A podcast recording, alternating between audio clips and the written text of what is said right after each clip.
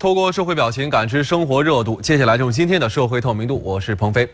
以前咱们坐飞机都知道哈，这个飞机在飞行的过程当中是不能开手机的。当时说的理由是什么呢？手机信号会干扰航班通讯，会影响到飞行安全。多么不得了的一件事情啊！熟悉手机的朋友呢，都应该会知道哈，这个手机里面呢会有一个飞行模式，开启这个模式之后就不能打电话，但是还可以使用手机，比如说看个图啊、玩个游戏什么的。尽管如此，以前你去跟空姐解释说，哎，我这有飞行模式，但人家说了，飞行模式不行啊，规定就是不许开手机，甭管什么模式。而从昨天开始。国内陆续有多家航空公司宣布解除手机禁令，哎，这个事儿对于很多手机控来说应该是一个福音啊。目前呢，宣布解除手机禁令的国内航空公司呢有海航、东航、南航、厦航。另外呢，春秋航空也表示，他们将于二月一号开始解除手机禁令。很多人就对这个规定是拍手叫好啊。今后乘飞机再也不用翻那些旧旧的航班杂志了，终于可以看看手机、平板电脑、笔记本电脑了。不过大家可千万别想了太美啊！在航班上使用手机绝对不是说随心所欲爱怎么用怎么用。首先，你必须得开启飞行模式。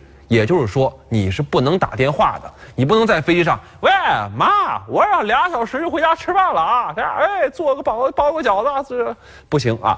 另外呢，不是所有的飞机都有这样的服务，只有部分航班才有。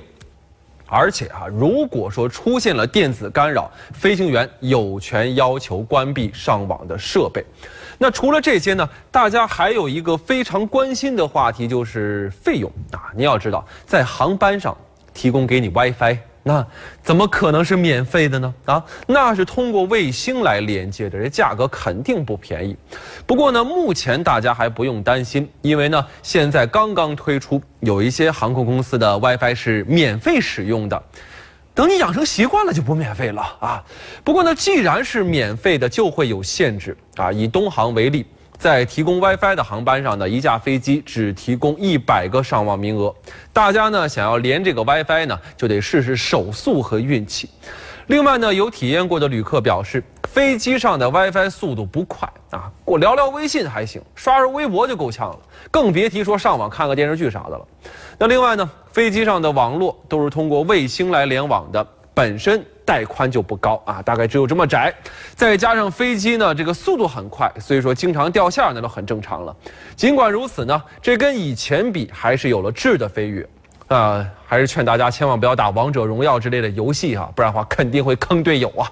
对于这事呢，咱们来看看新华网是怎么说的：飞机上用手机松绑空地互联改变了什么？文中说到了，空地互联对于航空公司来说是进入了互联网时代的一个新起点，未来的发展前景将会十分的广阔。